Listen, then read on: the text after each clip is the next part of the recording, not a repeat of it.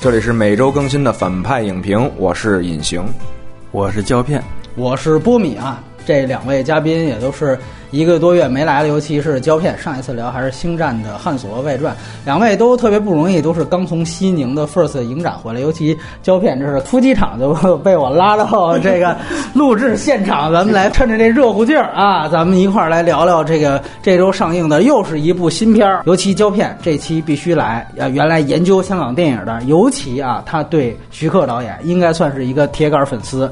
这个胶片今天的意见都是格外重要，我们俩都是打对对对对对绿叶都是哎，七八年前的事儿，知识量有点稀释了。没关系没关系，徐克也不年轻了嘛，哎，大家都一起成长的，共同稀释，反正要黑呀。到时候我们看打分环节都出现什么效果，还是老样子，呃，方便的话点击一下我们推送页的页中广告，一次就好。而且我提醒大家一句，就是很多人原来觉得在公众号点击那个阅读原文听我们的这个。啊，音频可能不太方便，但是现在这个微信它推出了一个功能，就是你点右上角的那三个小点儿，然后你点出来之后，它有一个浮窗功能，应该就是排在它第一个按钮。这个浮窗功能呢，会保证你听的这个音频按钮呢，会变成一个小圆圈儿。啊，这样的话，你在一边听的时候呢，一边你可以回，比如说朋友的微信，或者说去做微信支付等等，甚至退出这个 A P P 去干别的。那同时回来，你仍然可以继续听。所以说，那个我觉得是对于一直觉得还在公众号收听不太方便的朋友，可能他这次做了一个改进。嗯，不知道的朋友可以去注意一下了。那么下面就来说这个影片信息。这一部呢叫做《狄仁杰四大天王》啊，它的推断分级呢，我想想可能还是偏儿级吧。啊，因为呢可能哎大眼珠子是一回事儿，另外就是血溅的有点高。我们都知道 PG 十三它很明显的一个判别标准就是看你那个滋血的那个量和这个高度。目前呢是没有删减的信息对比。呃，彩蛋方面呢，这个是最后的字幕中间应该是一共有三段内容啊，然后在整个字幕结束之后。就是全都走完是没有另外的彩蛋了。然后格式呢，这个是三 D 数字彩色电影，数字中间片呢只有二 K 的分辨率。但是呢，这应该是今年二零一八年海内外第一部三 D。实拍的电影啊，至少在内地院线片这个范围是这样。当然，它也是部分的素材是三 D 实拍的，它和后转三 D 呢肯定是结合使用的，就像它之前的这个《狄仁杰神都龙王》一样。那么国别呢，其实更多要算中国内地了。它的出品方主要是华谊兄弟影业和功夫影业。当然，整个承制的公司是由徐克和施南生创建的啊电影工作室来承制的。可能还是要多说一句，他和曾经畅销欧美的那个翻译成法语非常受欢迎的《狄仁杰》的小说，其实是没有太大关系的啊。这个应该就是他原生的一个 IP，当然是姜文跟侠影的关系啊。嗨，那其实他连那个改编署名都没有。然后呢，这部电影呢是作为整个由应该是二零一零年就开拍的《狄仁杰：通天帝国》啊，是那样一个 IP 的第三部作品。它在剧情上的顺序应该是。是二三一这个电影呢，它在剧情内的时间顺序是排在《神农龙王》之后，排在啊《通天帝国》之前。导演呢是大家非常熟悉的香港导演徐克。那制片人呢包括了徐克的前妻施南生，还有像华谊兄弟的王中磊，以及三部电影都担任监制的，曾经一度其实参与这个项目很深的陈国富啊，这也是台湾非常有名的一位电影人了。那么编剧呢是陈国富团队的张家鲁，他应该是这个片子的主要编剧。另外，徐克本人也署名编剧。那么主演。呃，非常熟悉的就是赵又廷，他也是继《神都龙王》之后第二次出演了狄仁杰。当然，《通天帝国》是这个刘德华来饰演的。那么在这里面呢，是尉迟真金也算是男二号吧，是这个冯绍峰来出演的，也是同样第二次。另外呢，还有林更新是饰演沙陀中。那其实他也跟徐克合作了上一部徐克的片子，就是《西游伏妖篇二》啊。还有那个《智取威虎山》也哎，对，《智取威虎山》也是对他应该算是连续和徐克。对，快御用了。然后另外呢，在这一部当中有新的演员，呃，比较关键的角色呢是阮经天，另外还有马思纯，这两个呢都是这一部新加的明星级的演员。另外呢，就是三部唯一没有换啊，一直在出演的就是刘嘉玲，她一直是饰演武则天。那么这部电影的武术指导。叫做林峰。那之前他是和袁和平的团队以及袁彬的团队都有合作。其实呢，他参与了包括像《卧虎藏龙》，包括像徐克之前的像《黑侠二》等等的一些动作片上比较有名的作品了。那么摄影呢，还是徐克这几部三 D 啊电影的这个御用，叫做蔡崇辉，他是之前三 D 的《智取威虎山》和《龙门飞甲》的摄影师。配乐呢是大家更加熟悉的川井宪次，最有名的是《攻壳机动队》啊，押井守的《攻壳机动队》。然后呢，他也是继去年的《绣春刀二》之后啊，再一次等于是为中国的古装动作片来进行配乐了。那么这个片子的。内地首映是也是世界首映了，是七月二十七号啊，也就是我们聊这部电影的前一天。那么它的成本啊，特地托两位的朋友打听了一下，三亿人民币的制作成本，然后总成本可能至少要在三点五亿以上。那么在这样的一个成本之下，可能它的内地票房现在看是很不乐观的一个成绩。那目前呢，两天。大概可能只是两亿出头，而且呢，现在它的这个票房其实是有跌幅的这个迹象啊，应该是不太看好它能够回本，看看能不能过十亿，其实也很困难啊。呃，以上呢就是这个电影的所有的信息，三位主播咱们打一个分数，胶片先来。嗯，我打九分，我是非常的爽满足，不是说这电影没缺陷，它缺陷非常大，但这种缺陷因为是老怪的缺陷。我也满足。哎，向什么人推荐呢？我首先一部分啊，最广泛的人肯定就是喜欢那种重口电影的人，嗯啊，他可以去看一下这个片子。然后，但是他不要太重剧情啊。另外的，我想推荐的可能就是那整整那一代的影迷，九十年代初那些新派武侠，电视一播就看，就这样的成长的这样的一个人的。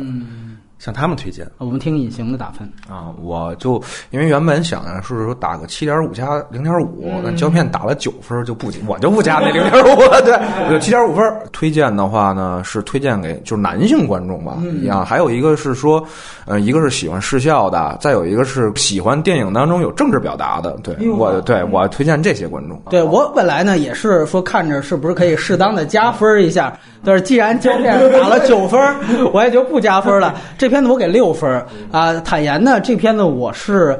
个人上还是挺喜欢的，然后呢，我也去二刷了，二刷正好跟隐形一块看的。但是呢，呃，在二刷的时候呢，其实客观上发现了它不少问题啊，尤其是在文本层面，我觉得这是挺明显的。那刚才提到川井宪次，其实去年的暑期档也有一部，最后票房完全被 当时的爆款《战狼二》碾压的，就是《绣春刀二》。我觉得这两片子虽然不同朝代，但是可以做一个对比。那个片子呢，其实要我说，在文本层面是比这个片子强得多的，尤其是他们都涉及到。政治惊悚这个元素啊，这方面呢，我觉得它是完全不如《绣春刀二》的。但是，比如在布景上，在整个形式上，这个片子确实又比《绣春刀二》制作上是升级。按说它跟《绣春刀二》的水平是差不多的，但是呢，看到它文本的一些问题确实比较明显。多说一句，我觉得这个片子和《动物世界》，我其实觉得两个片子应该说。算是在市场上今年都算是失败了啊，但他们在很多层面其实是有非常大的意义所在的啊，可能比一些真正获得票房成功的，你从长远来讲是对整个市场、整个的行业是要有更大的益处的。那接下来呢，我觉得我们还是分优缺点来说这个片子。毫无疑问，其实我能明白胶片啊，从个人的情绪上打九分的这样的一个感觉，其实可能对于他来说，这个也是某种意义上的头号玩家。呃，我们接下来呢，可能主要也是围绕着这样的一个话题去聊。接下来是剧透线，要不然的话，我先聊缺点，然后两位来聊聊优点。优点那个就很明显嘛，就是它的那个视效跟想象力的匹配完成度，这个是已经很久很久没有在中国大荧幕上看到这种想象的，嗯，以及它的那个视效的那种。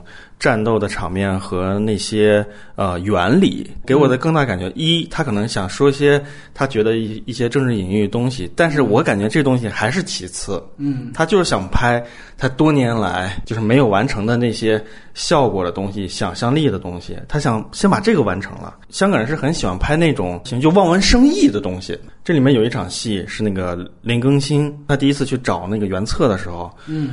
他那个说不能说话，然后你必须去去找，然后他不能表意，结果原策跟个树长在一起了，然后一只鱼从后面出来，对那个鱼在说原策的话，就是缘木求鱼，你知道吗？就是他望是个望文生义，就特别香港人特别喜欢搞这个，但是他就是用这个视视觉把这个东西来实现了。嗯嗯，我觉得这个就是让我觉得很爽。他不光是最后大眼球子什么的，就这些东西都都会让我觉得特别爽。嗯这是他的优点。可能还有一些就是说解读空间其实挺大的，这我不好说是优缺点吧。反正这是一个特质。就这片儿里面有很多信息量其实是断的，有些明里暗里的你都说不清，你会觉得这个唐高宗是到底是个什么样的人，你知道吗？哎哎这个他很模糊，他没有下定义。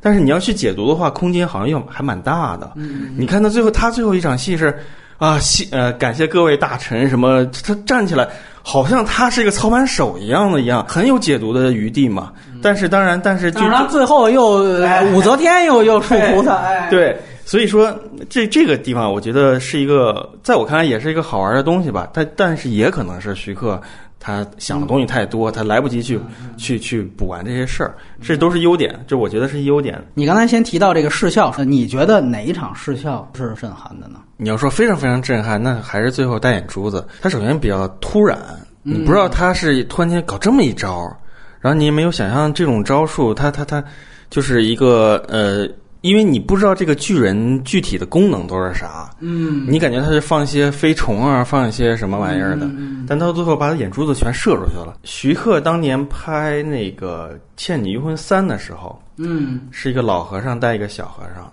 那个老和尚是那个刘巡演的。啊，对，他有一招好像是叫星罗密布，嗯，是好多鬼啊还是什么追他，追到一个森林里面隐身了还是怎么回事，看不见了。他为了一招把那些人全干死，嗯他就把那个佛珠一下就散开，啊因为当时特效的限制吧，他也没有那么密集，但是那种原理就是还是挺像的，我觉得有一点点。嗯就是不是说徐克就是是老怪，他永远各种各种创新，就是你还能找到他以前那个爱好的依据。你包括像念经这个事儿，嗯，他们最后靠念经来抵御这些幻觉啊什么的。啊其实，在《倩女幽魂二》里面也有嘛，呃，知秋一也他演的是个道士，然后让大家跟他一起念那个道士念佛经，反正就是这种般若波罗蜜，然后念那个青蛇最后不也有点那意思？当然那是反着的啊，对对。全真教，全真教就信佛，对对来对，然后那个大眼珠子挺震撼的，其实那个龙也我觉得做的也不错，对，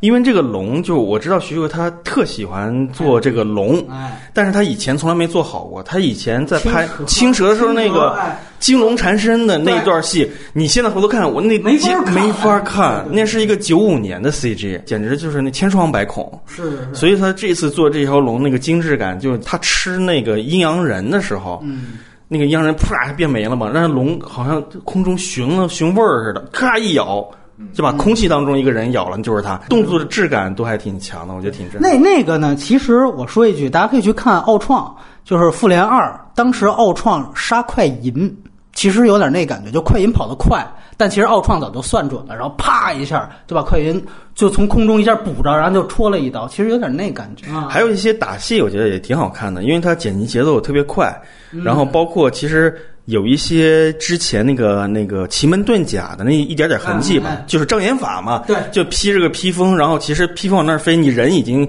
逃到另一个地方去了，嗯就是这样的东西。我觉得这些设计也挺好看，啊，包括尉迟真经他那转剑，我特特喜欢那种啊 转剑的打法。他不是找到那个亢龙锏之后，跟那个背俩大刀的那个人打了一场，那场戏我也挺喜欢的那。也是《东方不败》里头开始离剑式 是吧？就那种哎，就是原先那个那个陈晓东最先设计的嘛啊，他陈晓东是倒拍，他先握着剑，然后手伸出来，那个剑就随着威亚转出去了，然后他再倒拍，哎，手抓住那剑，他以对他以前是那么拍，那现在你就 CG 画呗。那场戏到最后，他不是无意当中发现亢龙锏的威力嘛，一锤下去，然后把那个俩大刀那个碎片穿过他那个身体，然后那个人啪一喷血，然后死掉了。我觉得那那个那场戏设计还挺好看的。嗯嗯啊，然后呢，也有一些争议，我传达一下。你比如说像我们之前来药神的嘉宾，啊，钱德勒他就觉得呢，他说其实你们说吹的这些视效啊，包括大眼珠子什么，这些也不都是汲取的日漫的灵感我。觉得这种境界永远是好的，因为我喜欢日漫，徐克也喜欢日漫，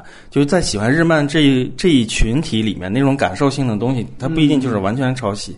而且我觉得大眼珠子打你，那眼珠子变成液体之后滚来滚去，在你身上这些蠕动。番茄酱啊，就哎而且那个在身上蠕动的时候，还有一点那个眼珠子的痕迹，嗯嗯然后突然间那个大巨人一双拳一合，感觉好像把它打碎了，嗯。然后结果它其实在你的头上，就这些设计，我觉得还挺新颖的，嗯。就在我看来，但是我也没看明白为什么把那些大巨人就直接融化掉了。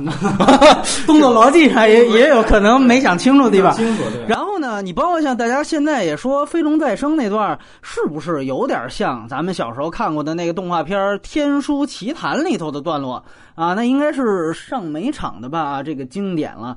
那么尤其说那老太太是很像里头那个老妖婆吧，是什么的？而且我个人感觉呢，就四大天王里边，就这老太太，其实也有点像宫崎骏里边经常出现的那种老太太，以及像他们那邪教，就比如说给人一种幻觉，感觉特别像《守望者》里边是罗夏吧，还是谁？就哎，就是你觉得这种人物造型的这种，嗯，我为什么说没关系？就是咱们回头看那个《新蜀山剑侠那》林青霞那一版嗯，你回头看那个那个紫金双剑，其实就是那个光剑。星战，星战啊，他当年就是把人家特效师都请来了，花了很多钱，就是就是他就是要这个，他不介意就是说。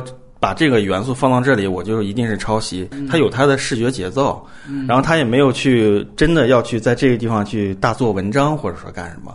比如说罗夏用通过这个迷惑一个人，然后整个过程你都是跟人家一样，那那可能就有点完蛋。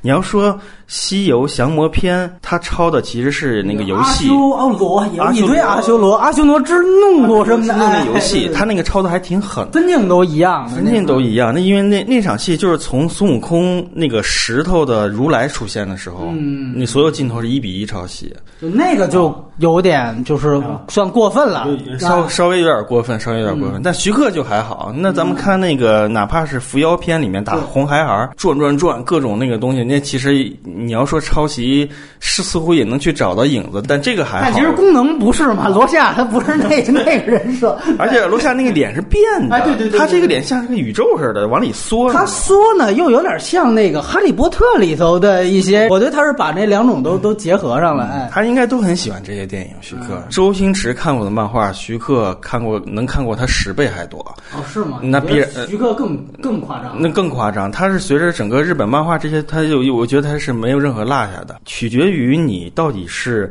喜不喜欢？你要不喜欢看到这些东西，你自然会反感。嗯我觉得就是借鉴和抄袭这些东西吧，放到徐克身上，或者说放到香港电影身上，大家也都明白。嗯香港借鉴的东西多了去了，对对呀、都靠抄袭起来的 衡量。那我们回头看很多以前他拍的电影，可能都有视觉上的一些概念的一个源头。等于说这期要诋毁经典了，把徐克挖坟似的。其实我觉得没有这没有这个必要啊。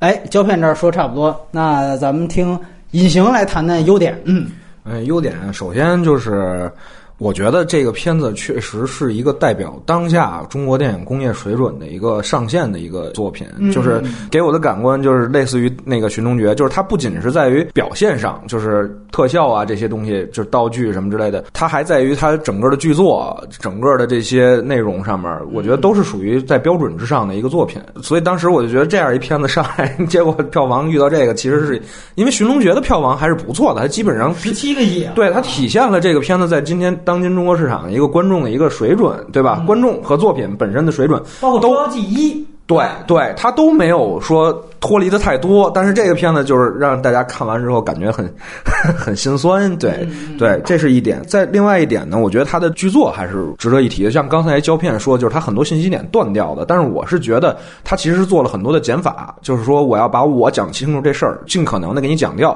完了我把那些不重要的东西给你忽略。其实因此也带来了一些问题，那那那是后边再谈的。但是我我总觉得就是说，去结合他具体要表达的这个内容来讲，做的这个这些。呃，布局毛片的东西都是够的，对，所以这是他剧作上我觉得还不错的。再有一点想象力，刚才胶片说了，就是这个整个的这些特效上面，它的最后做出来的这种感觉什么的，我觉得这确实是中国电影里边比较少见的。我跟你刚才看法不太一样，我觉得他并不是说我是为了拍这些特效传的这个片子，我恰恰相反，我觉得他其实是因为这个表达主题才去做的这个特效。我觉得他现在的这个片子当中呈现的这种特效风格，他已经在之前的那像《西游》什么之类的里边尝试过了啊，但是那个片子给我的观感就不是特别好。但是这一部片子的时候，我觉得他的这个整个的。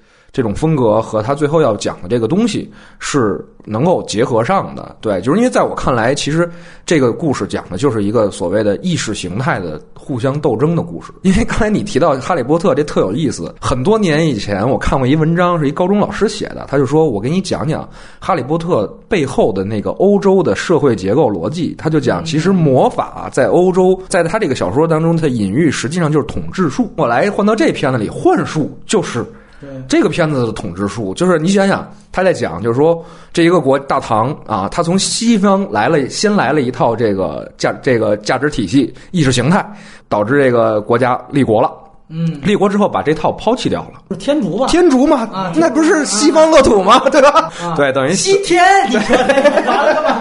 对，从西天，哎，对，从西天拿了一套这意识形态过来，完了后来这个东西就被抛弃掉了，对吧？被抛弃掉之后，现在新又。整了一套这个这个意识形态，中间是缺位的，中间是缺位的。但是武则天跟这个李治并治并称二圣之后，武则天又特别喜欢这东西，又整了一套。中间还有一句台词特别有意思，说大家现在都不赚钱了，对吧？就开始先看幻术了。这个紧接着那边就是旧的这个这一套幻术的就要复辟，夺回原来应有的地位。完了。发现这个东西的杀伤力是巨大的。我其实非常喜欢的，它有一场特效的戏是那个金无畏和那个大理寺的两支部队互相打，看到对方其实都是完全另外一副样子。对，就等于这边弓箭射去，去变成触手。对，消散之后，完发现哦，其实大家都都是同类嘛。啊，对，就是我觉得这个特效是跟它的表意是相结合的，不是脱离。包括我觉得那个眼睛其实是有意味的，就是无数只眼睛看盯着你就过来了。我觉得这些东西都是跟他所做。的这种所谓意识形态上的斗争的这个表达是有关系的，而且他很难得的就是他最后还一锤定音、定音一尊的表达了他主题，就是说，你看武则天他已经在开始看那个大佛像了，那个佛像就是他。完了，我们现在怎么办呢？就是这个简，还有我们大理寺，还有这个金吾卫，我们要三个要携起手来，携起手来。对，就在我看来，因为那个简实际上是等于那个李治跟他的一个约定。那就是一个约法。这个大理寺其实一直来讲，它是一个审案子的机构，它是司法的一个机构。金吾卫是一暴力机关，它是一执法机构。对他就在讲这个三权分立，就是说，哎，你看我们怎么抵御那个武则天那种内心深处那种巨大的欲望？那只能是我们三个要互相之间，而且在中间的时候，其实武则天想。通过行政干预这个司法的时候，就是让尉迟真金去弄这个赵又廷，但是赵又廷反过来的这个举动，其实并不是说防住你，或者说是我反攻你，而是说。我给你一个信息，我们保持一个相对的独立的、互相去就这件事儿往下延展的一个方式，而不是说我们互相就此变成了一个完全的政治斗争。就先不下判断。对对，先不下判断。完了以后，我觉得其实他这里边这些这些点做的还都挺完整。我当时看那儿，因为我可能是之前看了那个。哈利波特那解析那文章，那其实挺有意思的，大家可以看看。就包括他讲，其实这一大学校里边背后都有阶级、有对立。其实这个片子在我看来，就是用那套逻辑来来看，其实完全能说得通的。就是包括这个意识形态这方面的东西，我觉得他的表达是我觉得特别难得的，尤其在当下这种环境下啊。关于特效的话，你觉得哪一场？做的最好了，也是珠子，肯定是那一场。在一场，我不是刚才也说了，我说就是两边互相在对触手在打的时候，对，因为他其实在说的就是说，当这个幻术来了的时候，其实我们在干什么？其实我们不知道了，就是我们被操控了嘛。对，操控之后，就是你所见的不是你所见，你所做的不是你所做的。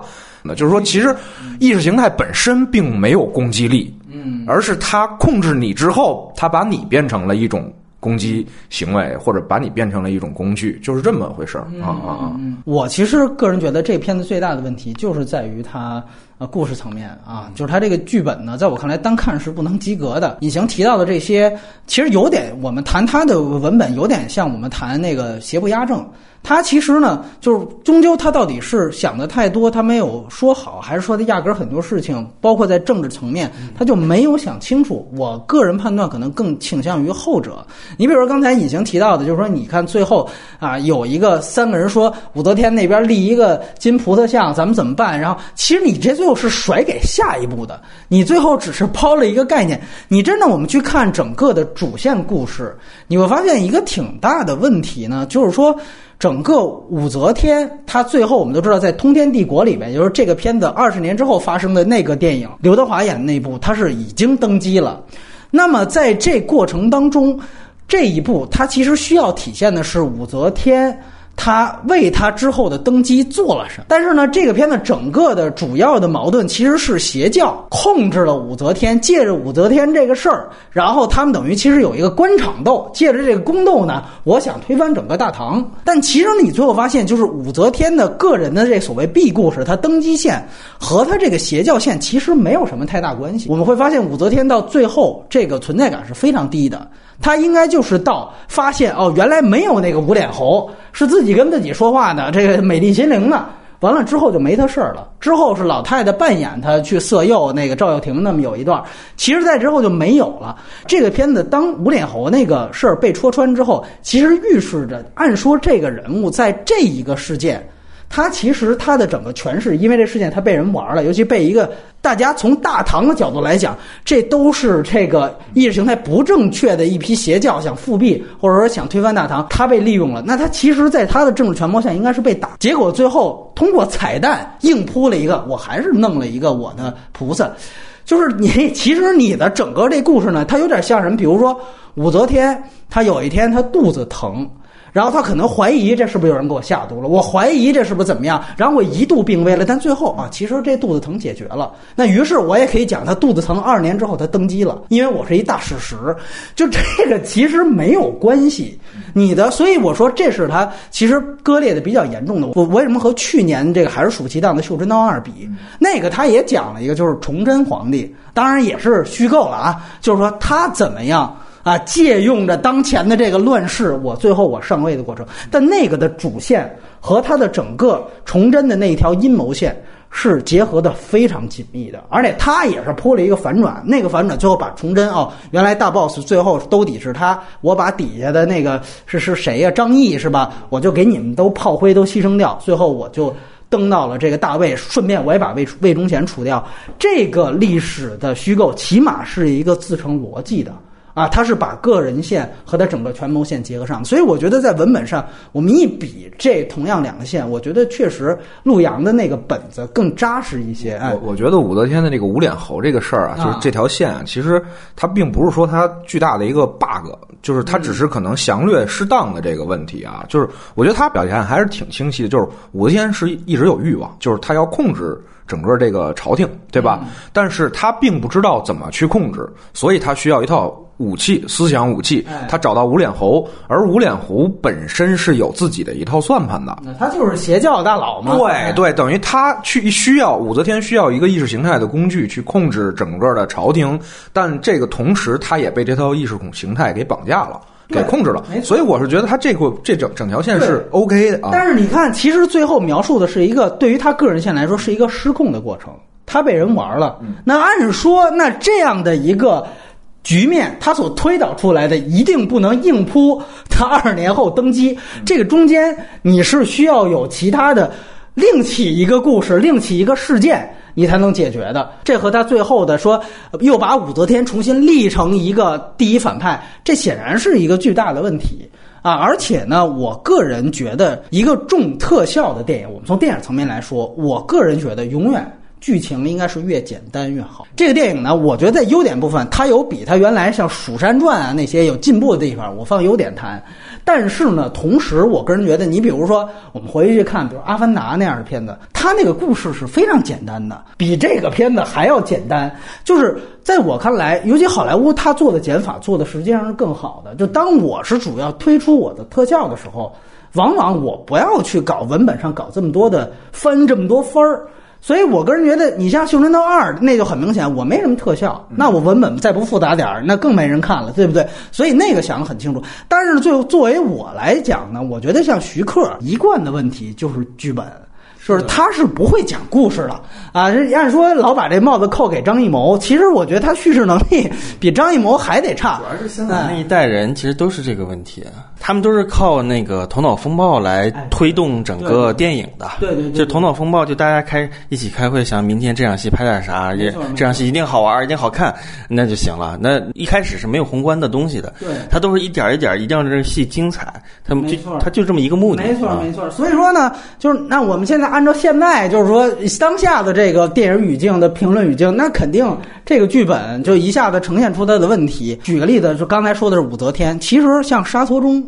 这个事儿你要跟他后边第一集他黑化了，这个也完全没有铺垫上，对吧？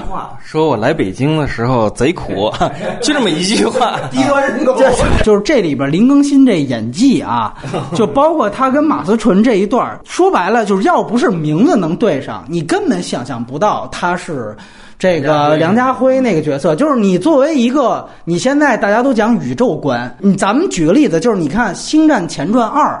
他和正传还隔着一步呢，他就已经开始去铺安纳金是怎么黑化。其实一都有，对吧？就是说你会发现，真正你有一个史观布局的时候，再看这一部，就是无论武则天还是沙多中，其实都没有啊，顶多就是说狄仁杰都很勉强啊。这个我觉得是一个大问题。另外呢，就是说它剧情本身其实想起来也是非常糙的，它很多的这种刚才。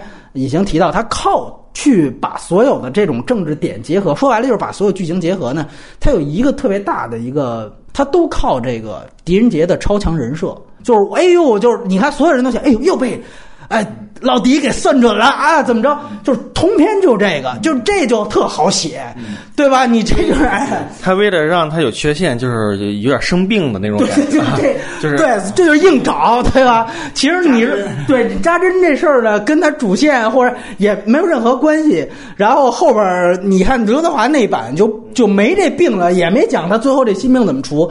所以呢，就是整个体现了一个超人人设。对，其实我觉得他不是说了一句话。话嘛，就是说每个人心中好像都有一只恶魔什么的，一个水词儿，但他其实意思就是说，意思是说，在这个。萨天王这个节奏里面，这个故事文本里面，就这几个年轻人都有坎儿的。你可能沙托中是身份的坎儿，我就是身份卑微了，然后我永远记着这个坎儿，我将来就可能隐隐患就在这儿。你要说他没有布局，其实我觉得也可以算有布局，就把他拍成一个纯善的人，然后他变成一个极恶的人，就这种东西，他肯定，比如说，假设真有第四集的话，你随便加一场那种灾难性的对他的悲剧，他就可能进行一次大的转折。我觉得。都是可以，你因为这个容量实在是太大了。你要是真的，你也不知道他是不是真的就是不拍了，还是呃现在来看也也不知道不好说，也可能不拍了。但你不知道他到底是这个格局中间还会差多少个。就我这么说，就是刚才我提到了嘛，就是那星战真正安纳金的转变在前传三，但是前传二他已经开始铺垫了，对吧？我其实表明的就是这意思。啊包括你比如说，你说他现在纯善的，那比如马思纯最后那个角色，他能不能做一点转变？你比如说那最后那球子他们死了，也许就是比如说被自己人，就刚才已经提到，就自己人互相打的时候就给杀死了。那这个对于奥沙特中最后他有一个说白了，咱们都承认，在这一步当中，沙特中他就没想 我后边还连上后面那，我就不想了。你就是一个搞笑的爱情的这么一个。思纯这个问题是在于他一定要有一个这个英气的女女侠，英气的女侠，她必须在这几个人中插一个人，让让这个。三男一女组成一个组合，呃，就是他其实他目的就是这个，没错没错。然后那个，其实我刚才说每个那个水词儿嘛，每个人心中一只恶魔。那狄仁杰他可能觉得自己的力量终究是不够的，他觉得这个片子与其说是。那个政治内斗或者说怎么样的，我觉得它更宏观一点。其实就说整个中国人，就是因为中国人没有信仰，无论你是当官的，还是当皇上的，还是将来想他妈篡夺皇权，还是普通的卖鱼卖布的老百姓，全部会被迷惑。没无一幸免，就是因为你没有信仰。你包括和尚也在怀疑这件事情。就我觉得他终极探讨的这个，我为什么有这个联想，就是因为那个之前老这么拍是吧？这么拍，对，就是就是邪教，邪教黄飞鸿二白莲教里面，他为什么就是黄飞鸿怎么能战胜白莲教？就黄飞鸿只能用他们相信的东西去反攻他们。对对对，就是人家白莲教主他自己就请了四大金刚了。嗯，然后四大金刚其实最初的源头是在《黄飞鸿二》里面的，对所以说这样你可以做一个勾连，《黄飞鸿二》的主题就是中国人全完蛋，全没信仰，就没前途、没希望。那陆浩东不就是这么说的吗？我操，跑哪儿去？中国人完蛋了，就这么个意思。其实他这个意思其实贯穿在这里的，也也可以成立。嗯，我觉得是这样的，所以说每个人都有心中都有个恶魔。尉迟真经呢，他是个武力型角色，其实是差点就没打赢那个大双刀，对，对不对？他好歹靠着神器嘛，靠着神器赢的，他每个人都有个坎儿，在这个电影里面，就是说他这是个基础性的设定，我觉得这个设定其实还还没问题。对，但是呢，我就这么说，你刚才提到，比如说所有这个坎儿的这个东西，全都被他就是原来那种鬼马喜剧和那种就是喜剧式表演完全冲淡了。这个是他呈现的一个非常大的一个 就是惯性的一个缺点啊。就是他刚开始的时候，你现在想起来冯浩峰那形象，你能觉得他是一有坎儿了吗？对吧？就是说，我觉得刚开始徐克是觉得自己可以拍这种开放性的一种战斗，就是幻术，你怎么编都合理，嗯，就有这么个借口，你知道吧？有这么个借口，他也不告诉你他们怎么弄的。到最后那场大战的时候，那底下还有小兵问他：“我靠，他怎么做到的？”还问了一句这种话，但他也不怎么跟你讲，那好像有根绳儿挂着或者怎么着的吧，就那意思，就给你涂弹过去就完了。其实这句话在赵文卓第一次演黄飞鸿那《王者之风》里面也出现过，他问那个女的，她是怎么飞上去的，后来。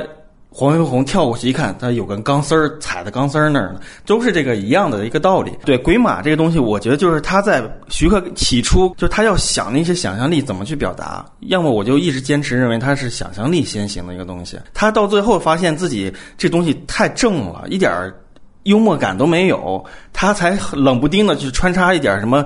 厕所偷窥什么乱七八糟的，你你你翻那厕所，嗯，翻不完打包带走，就这种话调控一点，这些都是后话。我觉得在他想剧本的时候，这些东西到这块儿也没有打戏了，你来点好笑的，只仅此而已。我觉得。我说这个，然后我回去我就说他剧本本身的一些问题，就是尤其我二刷的时候，你会发现，你要整个捋它，整个这个其实非常简单的剧情线，但是呢，其实你会发现这里边有一个非常大的一个跑题或者一个问题，就是呃，武则天跑到中后段没了，然后康龙简作为麦格芬，其实在后边也就莫名其妙就没有了。冯绍峰在庙里边读明白这诗了，到庙里边拿到这个康龙简，然后击败了那个拿圆刀的那哥们儿之后。康龙锏就失效了。你会注意一个细节，就是冯绍峰拿到康龙锏，他是幻想出狄仁杰被杀头的场景，所以他就没有把康龙锏交给武则天。但是你会发现在那场戏之后很奇怪，就是武则天和他的整个的那个什么方术团队也没有去问责这个事情。我们本来想借着马思纯这批人，我们把狄仁杰除掉，完了拿到康龙锏。其实原来他是这批邪教人是有这目的的，结果到他们后边这儿就没了。其实你在这儿你是可以借着这事儿，哎，你没拿到康龙锏，你不上交是吧？我他妈给你丫杀了，这是完全有可能的。到那儿他就。搪过去了，我这搪的方式，我赶紧给你来一出这个表演节目。我这事儿就包括后边表演节目，就是说飞龙再生那场戏，幕后操作是那老太太。那么你会发现，那那老太太如果是邪教的这个二把手的话，那演啥呢？对他们的目的就是要推翻大唐。那你那场机会是非常好杀掉这个皇帝跟皇后的机会。所以我觉得啊，对，确实是这样，是是硬 bug。但是我想的是，就是说我在想，就是风魔族这一族人，我不会把他们单纯想到就是一定要干死大唐，什么大唐不拉送，就是反复的是唠叨这么一个词儿。我觉得作为族长，就是领头这些人，他其实有一种百分比的可能性，他想。融合到这个大堂里面去。刚开始找几个傻逼那种方术的那些怎么着的人，哎，然后他用他的能力去掩盖这些人。就即便是这样，其实他皇帝在那场也应该死。他知道这个事儿有问题了，所以他用了一个词儿，他就说：“哎，那岂不是在那场戏，皇帝是有有危险的？皇上有危险。”他注意到这，然后他没辙，他怎么他怎么办？他用了一个梗，就是说：“哎，你们都闪开。”我们俩交流，然后那边哎，走走走，然后大家哈哈一笑，他把这事儿都搪过去了。就是其实就是当他发现那个幻天真人的尸体的时候，他发现原来主谋不是他的时候，他其实就发现了你这儿必须得点出，那这场的目的到底是什么？就是你起码帝后你得死一个，那你没死怎么办？我他妈也解决不了，我就甩梗。不是帝后不是死一个，是帝后的势力去掉一个。在那场戏，其实武则天的势力已经垮塌了，就是他是无论是怎么让我让这么一个人当国师。已经完败了，你知道吗？武则天在那场戏是完败的。皇上其实看到大龙刚开始还哇，这是吉兆，戏剧上还是有点糙了。这个是没有，就是徐克就一直是这么个问题吧。我们把所有主要人物和主要的利益团体都列出来，然后你去分析他的动机是什么，你再去看他在片中的执行，你就能自然推导出哦，这儿是不是就解释不通了？这对很容易的。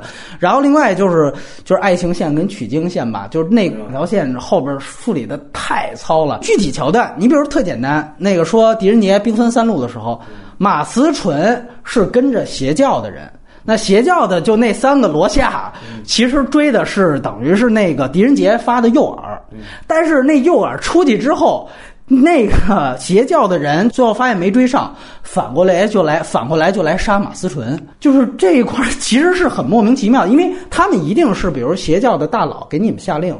你们盯的就是他们狄仁杰和狄仁杰的人马，你得自己脑补一下，都哟，那他们狄仁杰耍我玩了，后边发现一一娘们儿还追我们呢，咱们把他给干了，完了就就是 这个，就是谁给你的命令，对吧？你是有一步话机说大佬那边溜了，但是我发现后边一女孩跟着我说，那你把那个女孩除了。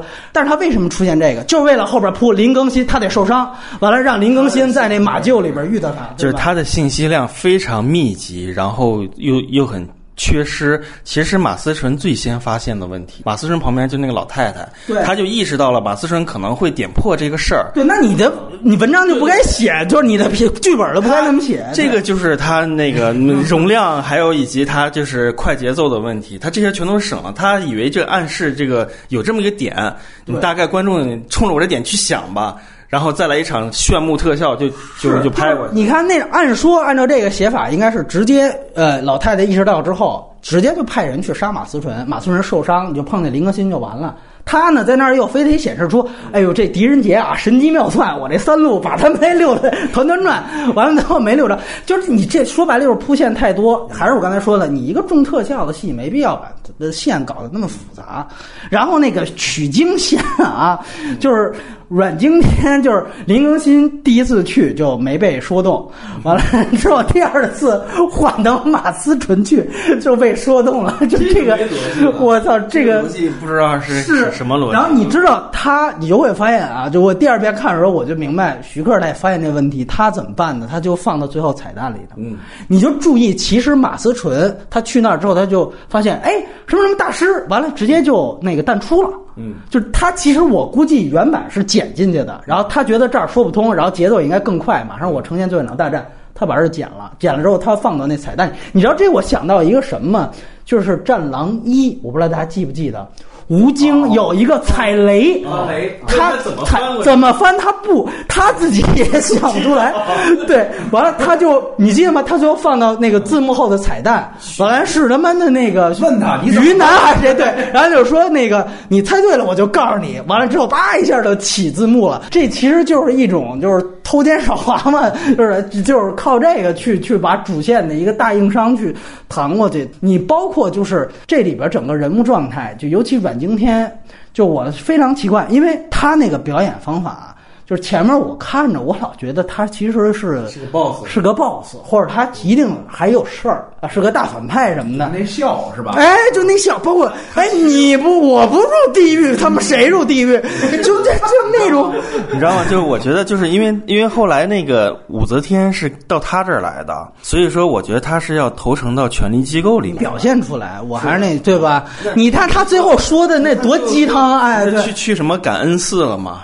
去去到那个。呃，庙里去修行武则天，那这么一段时间段里面的交集就只有原策了。那原策可以告诉他政治野心是什么，政治的途径是什么。我觉得是这样的一个暗示吧，就是在片。我觉得如果你要有暗示，你可以把最后菩萨那场戏，你比如你点一下，在那个阮经天一镜头，对，比如那菩萨哦，其实是谁出去？是，对，是他出去，就类似这种。要不然你这纯属是你脑补还是你个人脑补？他最后说的那个一个鸡汤啊，我，原来就是你知道为什么我相信他是真的？就是最后没有你这种表意，就是他特像，比如你现在回去看《青蛇》里边那法海。就是你其实捋他那个动机是不清楚的，就他最后真是哦，我悟出来了，我就是啊，原来这也是一种我就是有点那大隐隐于市的那种感觉，就这个就是他特别，你也不能说浅，反正就表达上特别简单的一种，永远有断层，对，他就确实是这样，就是你你要说他有表达关于信仰这，我非常认可，但是呢。就是他关于这个整个的关于这大法师这一条线，确实处理的忒粗糙啊，这我觉得是不得不说的。另外呢，就是整个类型混搭带来的这演员表演问题，尤其是你提到，就是说每个人每个人这，我就绝对我就看不出来，就是因为这哥几个除了狄仁杰，你说你这里你会发现一个特点，就是你觉得赵又廷算是这里最会演的，这是肯定不正常的。那他为什么出现这个不正常的？咱们来想一想。就是他们，因为我觉得，就是哪怕冯绍峰跟林更新本来就不会演戏，但是他有这样的表演方法，一定是老怪要求他们这么演的，特别夸张的。尤其冯绍峰到哪儿就是吹胡子瞪眼，对，就是哎呦我的妈呀，演的特别像印印小天儿，你发现没有？哎，对，电视剧里一样，对对对，一看到比如说武则天，其实是在跟自己说话呢，啊，嗯，就那种，哎呦，就是哎，我觉得这片资源出来之后，弄几个表情包，就是周杰在这个《还珠格格》里边那种，哎呦我的妈，做的鬼畜啊，就鬼畜，就是这种鬼畜式表演方法呢，其实就是他原来那种最早的鬼马风格，就是你这种鬼马风格往上一扑，咱就别再讲什么心魔了，什么 过坎儿了，什么你包括阮经天，阮经天的他那也是表情包，其实就是那种咬着牙说的那种，让大家觉得他一定是个反派。就这些东西其实通通有问题。你包括就是说喜剧元素，它其实用的呢，一个混我这硬伤，我这糊弄硬伤用；另外一个其实还是有冲击这种，就是比如说惊悚元素或者起码是悬疑元素的这样的一些点。就因为你比如说像看开始那场就藏画那场戏，其实你对位到那个《绣春刀二》。不就是开场说是有一个小的一公公死了那场戏，他们去查案，然后牵扯出雷佳音和这个张震的这么一个呃，其实是有是有矛盾的这么一个关系，就把他们矛盾揭露出来。你看那场戏，我需要去铺这个整个就是政治局势特别复杂，你就不能铺太多喜剧的东西。而且你要把这种就是所谓的我们说你意识形态斗争，你错一步就步步错，然后你很可能错一步就掉脑袋这种事儿。你看他前面他他弄好多东西，比如眨眼睛，他有一些东西吧，暗示什么？对对对，就这种嗯。我觉得认为就是跟想象力或特效概念相比，或者说跟美术想象力相比的话，就徐克在喜剧这一块是是没有能量。哎，以前我们香港电影怎么搞的呀？啊，回想起来就来几招，什么一拳砰。给了那个那个林更新一下子，林更新咵吐了一口血，无厘无厘头嘛，这是，就不知道为什么再插一个这个，可能就是觉得可能太紧张，需要调和，但是他确实这一块他没有能量了，对，而且这种喜剧可能他的班底也不会写，不懂怎么写，你知道那个最。严重的一场戏，我觉得是最影响一场戏，就是在最后，因为最后大战大家都能想到，它是一个特效展示是很关键的，包着首级的那个反派的终极武器，就那个一下子就包到了阮经天头上。魔灵是吗？我看的几场观众到那儿都笑场。你比如你最后啊，你要说这是故意掩埋的一个梗，就首先呢，他那儿呢，他也没拍太清楚。就是你也可以理解为，其实那个就整个就是阮经天给你下的一移魂大法，就其实那就是假的。我真的我是套你头上了，但也有可能是，即便真的套到我头上了，因为我这儿手握康龙锏呢，我随时我可以破掉嘛。然后我把移魂大法也让你头上罩一个，我的目的不是杀掉你，我是让你哎也恐慌，最后也让你放下杀心，对吧？但是你看他这表意本身就够复杂的了。完了，他那一包，完了，赵景宁跑那儿，嘚哧嘚哧，完了之后，旁边观众就就在那儿乐，我也想笑，就是那么一人被那么一个跟外星的东西包在那儿之后，还弄一阿弥陀佛的手势在那儿，还说特别鸡汤的话，就是我他妈也觉得你最后你不知道在干嘛。你想想，你最后给大家呈现的前一场是超级有想象力的大眼珠子，你那是一个很邪点的东西。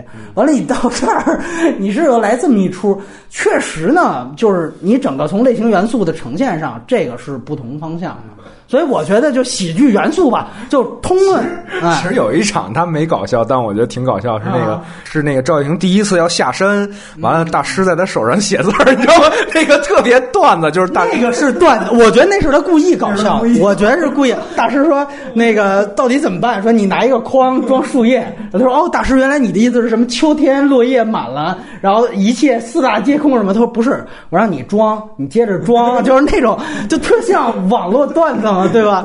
我确实觉得你这个段子本身是很有意思的，但是呢，当你这个段子其实不合适。对，挺密集的铺起来之后，大家不会往深的去想你。你比如说，你特别简单，你对比《修人刀二》最后那种，就是张译发现自己被他妈炮灰了，原来两边哪个都不是好人，他那种呈现那种宿命感和悲剧感，那种小人物的那种。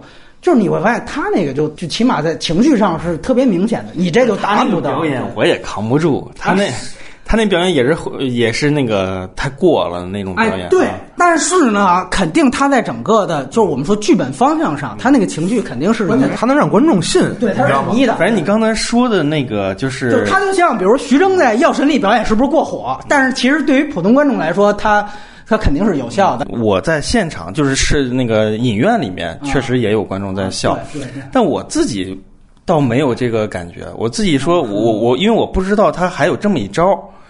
就是我以为这是又要搞什么个东西，我我是很就是我我当时就期待这个东西会怎么使用。因为他整对，就像你说，因为他真正的反派那个东西怎么使用，他没有像康龙简一样交代那么清楚。是啊就他最后其实交代的也很模糊。一嘴，他说了一嘴，就是说你包住包住头啊，就是要不掉就肯定拿不下来。对对啊，结果最后就很轻松的就就解开了，就是对，然后还是还是那样一种方式，所以确实我觉得是肯定是，反正我在那儿看第一次也觉得相比他前面是有点掉啊。我其实看有点愣的，反而不是他头啊上裹这个铁皮的这么个戏这个情况，反而是在前面一个动作，他用掌把它吸了过去。啊，对，这个动作是让我有点糊涂了，啊但后来我一想，这可能就是他他中了方术的这么一个就是最后，所以我才能把那东西包你头上。对，哎但是这个动作我觉得就是没有一个很好的设计，你说的对了，这个有点遗憾。对，其实他这整个这场戏就是本身呢，整个的动作逻辑和功能逻辑你没交代清楚，同时你你还来一个那个，他这个动作逻辑其实就是功夫里面那个最后周星驰，你哎你你你你想学我教，你想学我教你啊，其实就是这个东西，就是我已经碾压你了。然后那个但是你看那拍的多清楚。他其实还想拍神一点的，但是这个设计不太好。对你包括你像整个大战完了。呃，那个我们说反派还想最后再来一下，那你再看功夫，你说那场，他其实还是哦，那个那个火云邪神，我最后给你还来个暗器，按理说，，哎按理说，一个真正好的一个巧妙的东西，它可以不用一个掌把你吸过来干嘛的？比如说地上写了个字儿，这个人走过去的时候他看见了，但其实这个字儿就是制约你的，就是就这样的一个设计，我就会圈哎画个圈儿就随便来一个。对对对对对，没错儿。哎，我弄一红圈儿是吧？我给你弄一个，就这种就，对，就是起码大大家还会去琢磨琢磨。对，现在这个就更像一个问题。对，整体上我觉得，或者就是说那个，嗯其实我觉得他不是那个呃，阮经天在那练功闭关的时候就搭了很多石头嘛，啊这些石头其实就是催眠的暗示。嗯你可以在最后的时候把这个信息再提过来，突然间这块有个石头被那个人碰掉了，其实就是一个催眠的暗示，然后最后他中招了。嗯我觉得你可以把这样的弄出来，但我就那一掌我就看有点愣，我没明白当时就。反正问题就是这些，包括你说那个爱情线那块儿，就是你你记得他给沙多忠铺了那个铁乐语那段儿，哎呦对，就那个一来就对他黑化也没有什么太大作用，二来就是。整个那一段衔接，就是让我觉得，呃，对，特别的无厘头，就是完全是节外生枝那一段，而且他其实是有一个主观意思，就是燃起一种，就是说一种感动，你明白吧？他在那个单线上，就这一段是显示出的比较生硬的地方，就整体的缺点吧。我觉得就也也包括马思纯吧，他演这种戏特别没有经验。对的你你不像像像那个林青霞，她是演过《新蜀山剑侠》，她也理解理解徐克了。嗯，或者李冰冰演过好几个武侠片儿，或至少电视剧也演了演了八百部了，他他也能理解这些东西。就马思纯没有这概念，他还青春片概念里面里面那种人呢。对，就是马思纯呢，就基本上跟上一部那个 A B 的那个呃水平和作用都差不多。对，演那个就是他把那个怪物面罩一撕开，然后一个刘嘉玲冒出来的时候，那我有点懵。哎，对，就是没错没错，三 合一大蝎子，完了是刘嘉玲的脸，哦就就那一段也是呈现的是一些问题，就是说。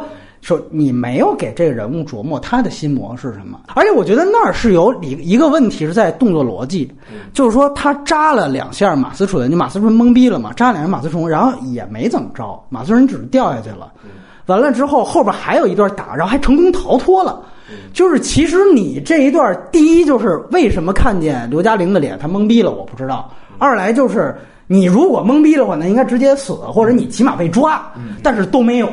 这个特别像什么呢？就是前面开场铺垫，赵又廷在那儿拿树叶，就是出树叶。完了呢，我去应该是打是幻天真人还是谁？不是不是那那阴阳人。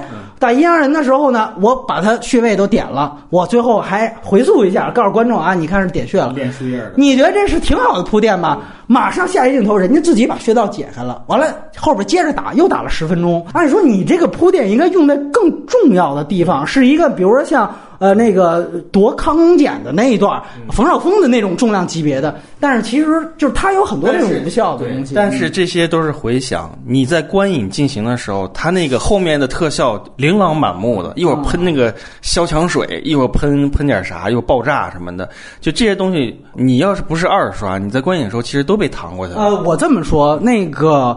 马思纯那个我二我是二刷，觉得有问题。就当时确实觉得还，哎呦我操，这还变出一刘嘉玲来，觉得还挺有意思。但是那个点穴那，我当时就觉得，因为我当时一定觉得他在这儿。会把这人干掉，就发现好家伙，后边又抻那么长，我就说，哎，其实你这段戏就没必要，因为他他还他还回溯一下，你知道吧？生怕观众看不懂，那你这个其实就就不是特别那什么了。我觉得他要不回溯的话，观众是看不懂他打书签干嘛呢？我觉得。所以你看，我更倾向于说，那你把这段戏不如用在更重要的地方，你回溯也回溯了。你就像我当时觉得，比如叶问一，你记得吗？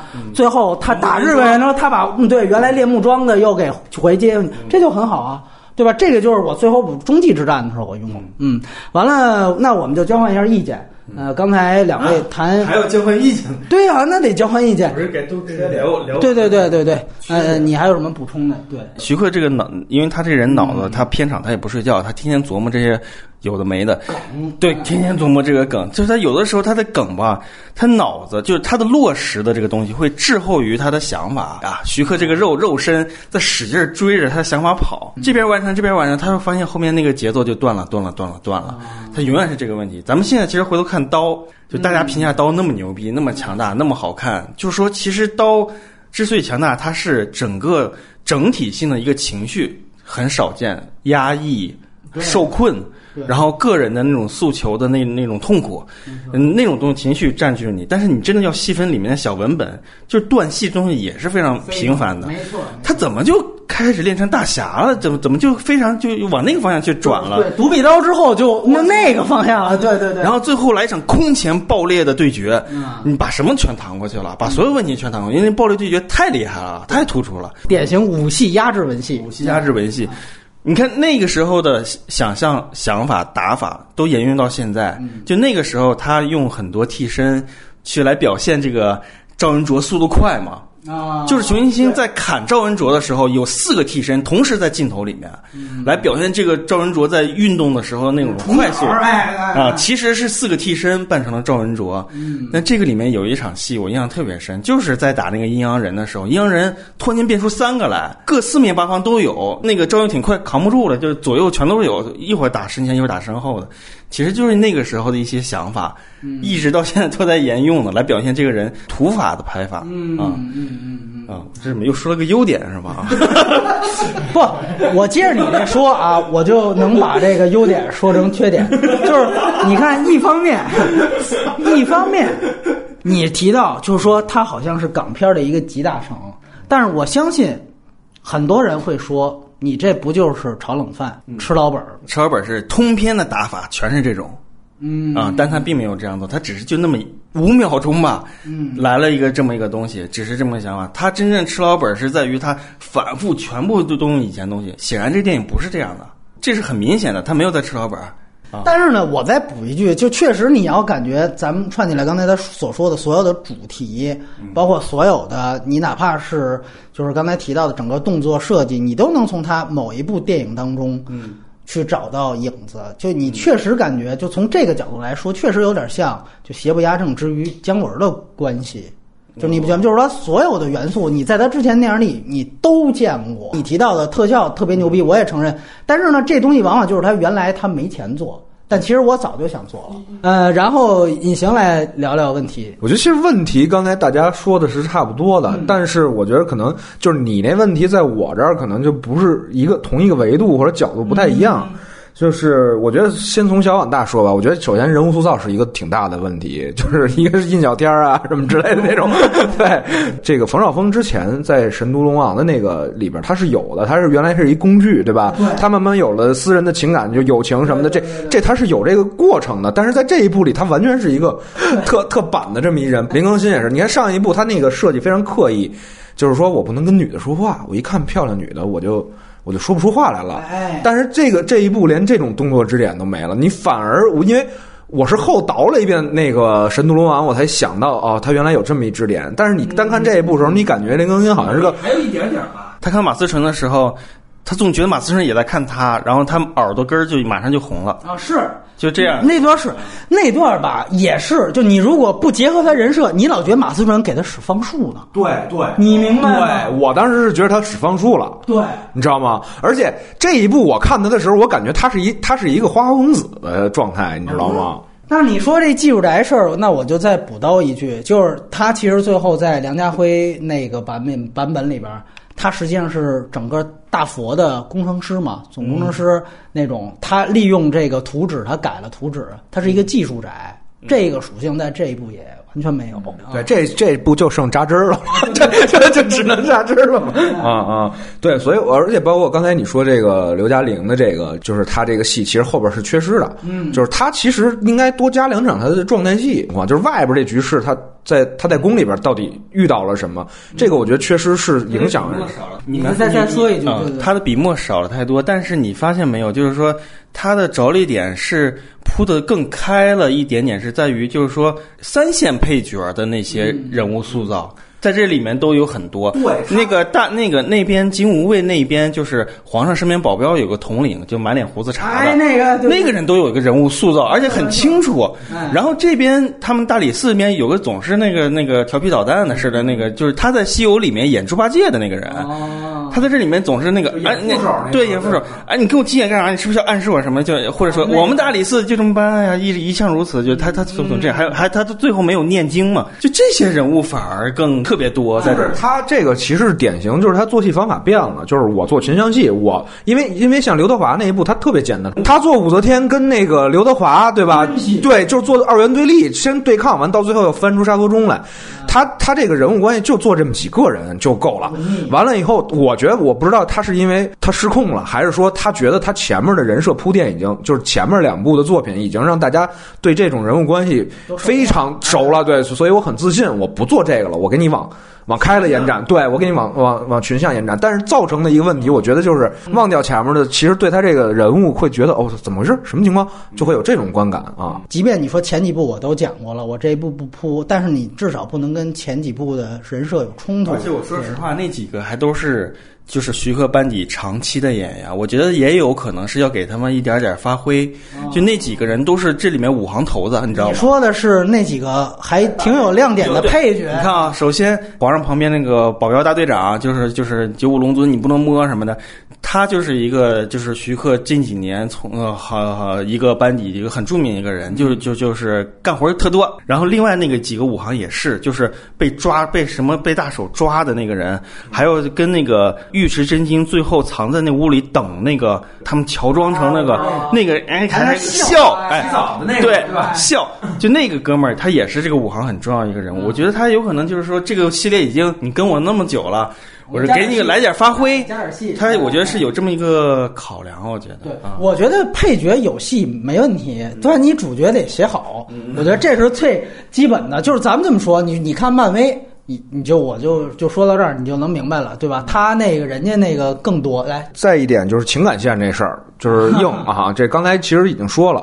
但我在说的就是什么？就是你刚才说他最后怎么变成林家辉这个这一点，其实我是觉得情感线是可以做这个的。对，你知道吗？就是你你把这个，比如说他俩产生情感关系，但是因为武则天那边啪又怎么着，或者他俩为什么能迅速的产生情感关系，是因为那个就是他们原来那部落，对吧？就是回鹘，哎，对，铁勒，哎，这对同一族，而且经历过跟大唐的一个冲突还是怎么着，他不知道这些信息，所以导致他后边有一个你埋个种子嘛，可以在这儿。但是这个戏其实他们的情感线戏在其他的，就是你把这个戏完全替换掉是不影响主线叙事的。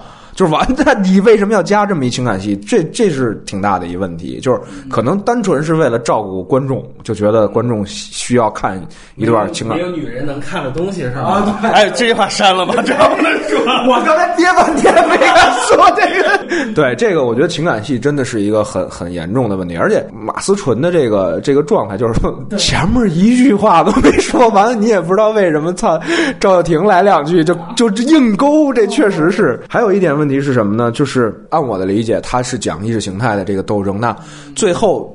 祭出的一面大旗是那个和尚，对吧？就是远征天，那他是等于算是真经了，啊，真理，他是如来佛对对那他那他的真理的具体的表意是什么？对，这个他没有讲清，就是因为他之前念经文，让大家就是念经，你就没这心脏，大家勉强可以理解为就是说你要有独立意识，对吧？就是嗯，这些东西都在那儿，我不听不干。我我拒绝接受，完了以后，我先跟你拉开距离，我就可以破掉这个迷障。但是他出来骑一大猩猩暴揍，我操！这个他具体的表意是什么？其实他没做出来。就是那你说是邪不压正，那正是什么？邪是什么？至少得有一主张或者是一什么？对。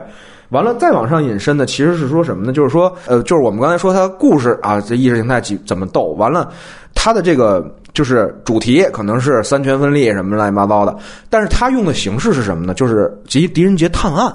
对，其实他这个系列他一直都是探案，对，但是他这回他讲一政治，或者说他讲一个他这个主就是很虚的这个正主题的时候，他探案线没了。没错，所以他所有的这个，就是你刚才说赵又廷超强人设，是因为他探案线全是顺拐的。嗯，就我不给你设计案子怎么悬，怎么移，完了狄仁杰怎么一点一点抽丝剥茧的去探。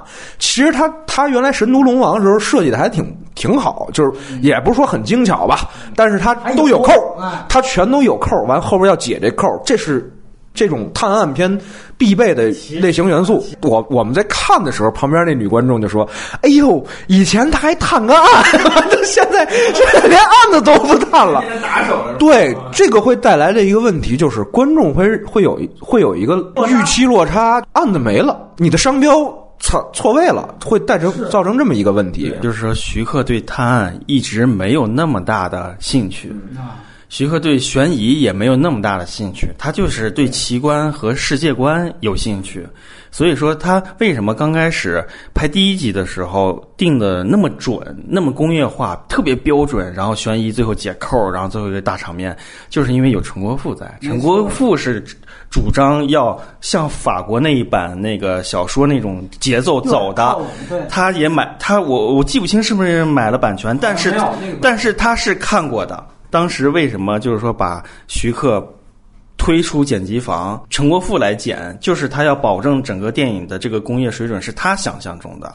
嗯，然后其实当时华谊的要求也是这样的，华谊的要求就是说我们要中国的福尔摩斯啊，乱七八糟，就这种这种口号。那时候就是福尔摩斯跟阿凡达什么对对对对，他其实是那种口号，所以你当时陈国富跟华谊是非常亲近的一个关系，所以说他们意见是很统一的。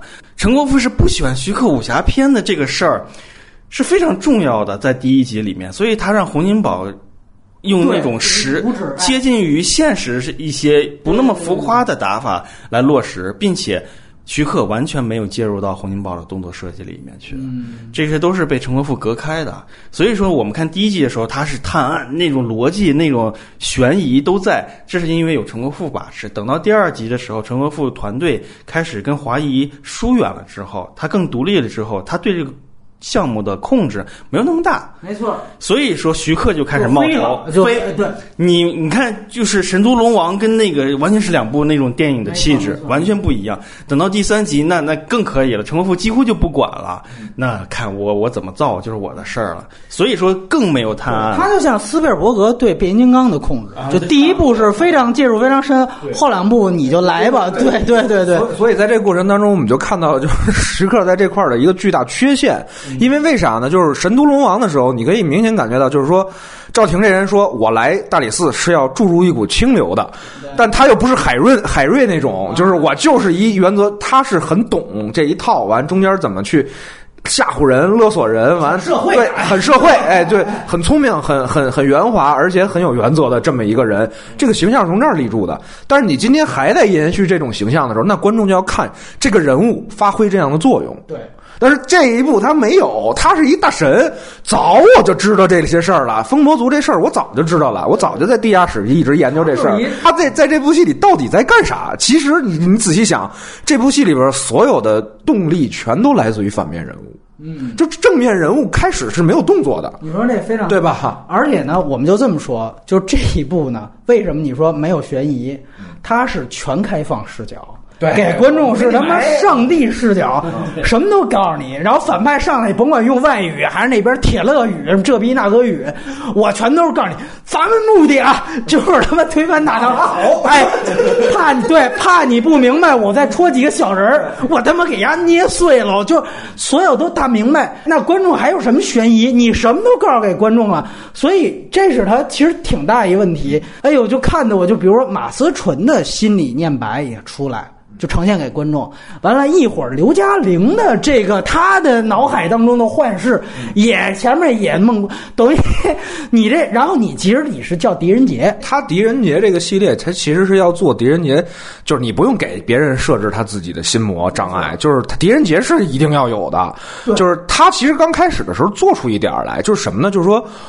皇上李治给了他这简啊，实际上是把他顶在政治斗争的前沿了。对对对就是你作为对，就是你就作为跟这个武则天对磕的一个马前卒了。对对对他开始是有的，但是他没有延续这事儿，就因为后边他就引下查案了。我看那点儿的时候，我觉得还挺兴奋的，这是一典型政治细节吧，所以他才跟那个。跟那个谁冯绍峰才会商量说，咱俩别，咱俩都是工具啊，对，咱谁也别别那什么，我给我帮你啊，咱们没准以后还得联合，这特社会对吧？后边这种戏就没了，对，就是就是到康龙姐失效，就他没上交，他没上交也没事儿，我操，这事儿都过去了。对，就其实是是这样。其实你像你们刚才说李志这人物，啊说你们完全就不，我觉得挺有感触，因为我遇到过这样的这样的人，就是领就是领导，你看着他傻逼呵呵的，人缘特好，他大智若哎，对对，就是大智若愚，但他他妈操脏着呢，你知道吗？就背地里全是说，哎，我得把他们得怎么掐到一块儿斗一下，我得给他找一个，就是我觉得李治就这么一人，我让武则天去干事儿。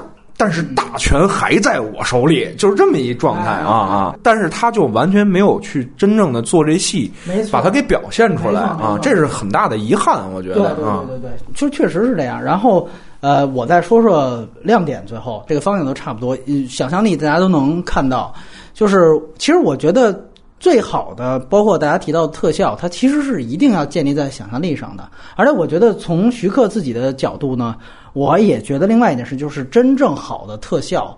绝对不是完全没有意义，单独非就是说所谓神仙打架那种特效。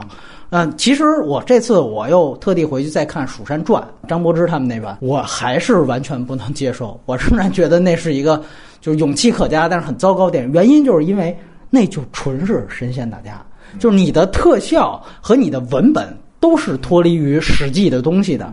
那这一步当中，其实你会发现，它的整个特效，它是哦，我起码建立的一个，我是建立在狄仁杰这个还有呃探案残余的这么一个类型里面残余的基础上的这样的一个壳子上，我去发挥我的想象力。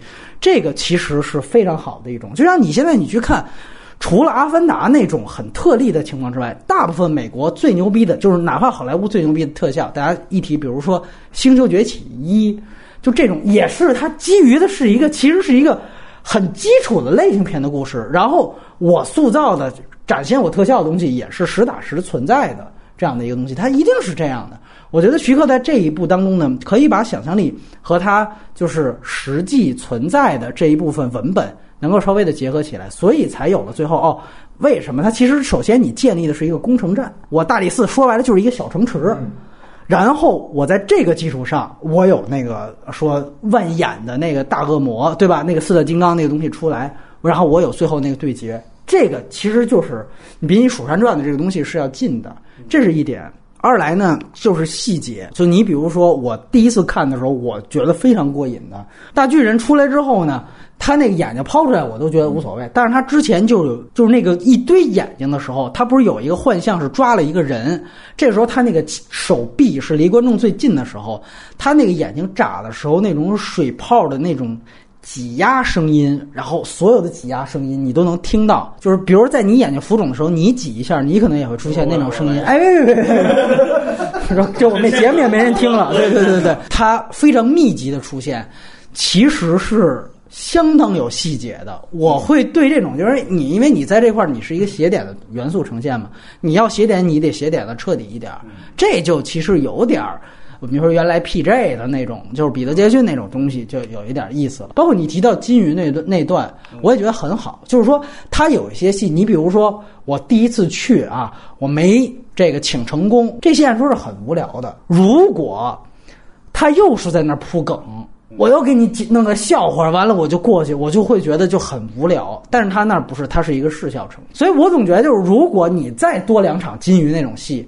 把好多，比如说过梗的段落，你给改成视效，我觉得更好。但是那一段的确是最合适的，因为你其实去到一个最陌生的环境。我们想象一下，比如说像《绣春刀》或者其他的单纯的古装片，他到那儿很可能这就是一场对话戏，因为那段没有动作嘛，你没有打斗。呃，另外就是整个工业标准的推进，就是我觉得我这个优点甚至可以延续我们之前《动物世界》的话题，就甭管它中间有多少炫技的东西。就是中国的电影工业啊，我再强调一遍，电影工业。好多人也问问我，为什么说对于姜文的那片子怎么给的不及格分数？我觉得很重要一点就是那个电影对于工业没有贡献，就它就是一个作者电影。而这个片子，你看，可能同样你能解读出好多什么什么政治影射什么的，但是它对工业有有贡献。我最早接触我们说认识电影的时候，有一个维度是现在很多人都避之不谈的，就是工业维度。就是技术，因为电影它最终你讲它其实是一个技术托起来的艺术媒介，所以一定要有一批人，也许他们就在技术上强，但是他在其他方面都不行。你看文本千疮百孔，但是他们对于技术是有革新的。就像好莱坞的，不说卡梅隆，就哪怕泽米吉斯这样的导演，那绝对是应该被推崇的。那这样的人，他也许往往不能成为就是那种特别流量的，大家，呃，口碑里边最牛逼的姜文也好，诺兰也好什么的。但是，我觉得他们一定是非常非常作，呃，就是有作用的。你再回去再说一句，为什么李安他要去搞一百二十帧这事情？他可能拍了那么多年电影，拿了奥斯卡，拿了一圈，他也才明白技术这东西，它其实是很重要的一点。那徐克其实。从他基本上一开始拍电影，他就在做这件事情，而且在这个电影当中呢，我觉得特别好的两一点就是关于特效，一个呢是他在特效上面，甚至你能看到一些，就是他本身在用特效的，我说这是东西是假的。这个特效就是假的，这个我们就老老说学术界那个词“媒介自反”嘛，它其实这就是有这样的一个意思。徐克做的特效吧，永远没有那个逼真到好莱坞那种一线特效的水平，它都有一种动画感在这里边。他在这里边呢，干脆就把这种动画感给它做成一个，告诉你这其实是方术。有一点大家想象一下，就是其实我在二发的时候。我非常就是很惊讶，那个镜头就是飞龙再生那场戏。后来等把龙头拉出来之后，他给了一个回述，他说：“其实这是几百人看的幻象。”他用了一个没有特效的镜头，他那个镜头进机位是在那儿空镜头。那个时候本来是第一幕是有龙的镜头，他把那个龙等于擦除了，就是说白了他没加龙的时候，就那特别像一个，就比如说。就是实拍之后还没加特效，他把那个素材给用到了那个回溯里面。就其实这一段就告诉你，其实这个就是特效嘛。另外一点呢，就是它整个跟它摄影的配套，这个在技术上我还是得说一句，就是现在大家不拿三 D 当回事儿了。就是你看，连雷利斯科特之前尝试实拍三 D，他在后来就再也。不再做实拍三 D 了。但是徐克还在坚持做这件事情，我觉得这个其实挺不容易，而且他还拿三 D 当回事儿，他所有的这个空间感的营造其实都非常明确。就是你记得，比如说房屋失火，那个好像就是偷那个抗龙锏，老太太跟马思纯偷失败的那场戏，然后那烟从里边出来，他一定要就是给一个那种小景别特写，是蹭着这个牙子。然后去照那个烟，这牙子是从你的眼前，他就要这种透视去制造这种三 D 感。就是说，除了扔飞镖那其实最粗浅的，但其实他在其他的镜头当中，他还在以三 D 的方式去做这件事情。我操，这好莱坞都没人干了。我觉得这个其实到这个时候，我说这话其实都觉得有点徐克有点孤勇。这个已经基本上被判定是一个过时的技术了。就大家现在只是在捞一笔的阶段，大家所有的人都明白了。只有徐克还在认真的去。漫威拍那么多三 D 的，没有没没一个 一个在用。对对对对对，我真牛逼！所以对徐克还拿这当回事而且他还在就对这个事情有设计感。另外就是说，他整个配套着整个摄影，他这里边我就最后那个飞镖大战有一个戏也是二刷时候，你可以注意到特别有意思。他用了好多 POV 嘛，这跟他之前的好多动作戏一样，就主观镜头。他这里边有一个主观镜头结合三 D 特别好，就是飞镖。有几个是飞眼睛，还有一个就是你的镜头是一个人，然后他那个飞镖是飞到那个你的这个镜头所在那个人的头上，然后擦一下，就这人死了，然后镜头往下一掉，就是你明白了，他是把三 D 就是在这场戏就是观众的这个人被杀死了，你们他是有这种东西在，就是你会觉得哎，这个是他。非常巧思的一部分，他在和镜头，我记着好像是什么东西冲出来把字幕给挡掉了，没错，对吧？对对对，就在中，对对对，就是他不断在设计这种，这个我觉得都是相当技术上的一些细节的优优点。还有一一套就是电影也在做这个三 D，《熊出没 》非常粗浅，但是它每一集都必须得有那个有一些东西飞到你头顶或飞到你左右边那个什么。但是他这个就是因为从第一集开始，他小孩喜欢这个，嗯，所以说每次小孩他他们他们有一个调查，就是每次小孩看到这些飞的鸟啊、蒲公英什么的，小孩去抓，你知道吗？所以每次都会来这么一个啊。我只想说，我痛苦的看了所有的《熊出没》，得到了这么一个结论。数码三 D 跟那个实拍三 D 难度完全不一样，而且你那个是因为你这么干，它能保证你挣钱，人家这个这么在设计之前不一定保证它能收益，是他真的是尝试 尝试在探索这么做，而且大家想想看，就是还是说回特效这个事儿，就是所有的好莱坞的特效，最后基本上都告诉你，我最后是以特效。去呈现最逼真的东西，只有徐克在这部戏当中，他想说的是，最后我的这整个的大战，无论是金刚还是那个大巨人，都是假的。你们看到的实际上就是一场这个冷兵器的互相的打架，这本身就是主题。这个东西我觉得是非常好的一点，他利用技术的同时，他在用技术在去哎做一些其他的表意。我觉得这个这一点的。这个就已经超出他的想象力，或者说这也是他想象力的一部分，而这层想象力是其他人很难能达到的。同时，我再强调一遍，这个对于中国电影真正变成说一个真正说我们说有工业标准，这是一个非常重要的目的。我再说一遍，其实中国原来就在两千年以前说允许民资投资电影，以前制片厂时代好片子多的是，但是原来的好片子跟现在的好片子的唯一差别，或者说一个。现在比原来好的地方就是原来不是工业式的，原来是作坊式的，对吧？是就是现在伊朗电影的那种形态。我出一一次别离什么，我横扫欧洲电影节。原来是另一种工业啊，是苏联式的工业啊。对，你可以那样说。是工业，因为因为到今天为止也没有也没有公司能做到那么健全的一套体系的那个那个去生产电影。对，但是呢，就是你会发现，它这个是在朝着。他认为的这个健全的方向在进展的啊，这个是毫无疑问的一件事情。然后另外呢，就是整个的刚才两位提到的这个主题细节，我反倒最喜欢的一场，就关于你们说的，就是有就是这种讽刺性的，就是那个春晚的那个表演，就是飞龙在生之前那些表演，就那表演其实就真的是非常春晚。幻天真人说的那个话。其实不就是这种，就是春晚之前表演道喜的那个话，还有领奖的，对。而且你就想象一下啊，前几个月还在放，就是每个电影之前，就是好多明星一块儿说那个“一带一路”，说那个、啊，就是说什么呃，那个劲儿往一处使。哎，你记得有一个版本 是仓廪实，什么五谷丰登什么的，我觉得他那块儿不就是把那个词给写进去了吗？我那一段我觉得是挺牛逼，而且他把什么。就这种道貌岸然的东西，直接就拍成了这种魔术表演，然后再结合上后边那个飞龙再生，个人觉得就是他其实对于就是《妖猫传》中间那一段春晚，他其实有一点那种，对，因为他黑他不是幻术这件事本身，在这俩片子里就是完全不一样的。对，就是我这么跟你说，就是。我还是坚持当时咱们聊年终十佳那看法，我觉得《妖猫传》它实际上是陈凯歌的一个大国想象，然后这个片子里戳穿这个，他就戳穿对徐克吧外延之后，咱们聊八九之后，他对于这东西他幻灭。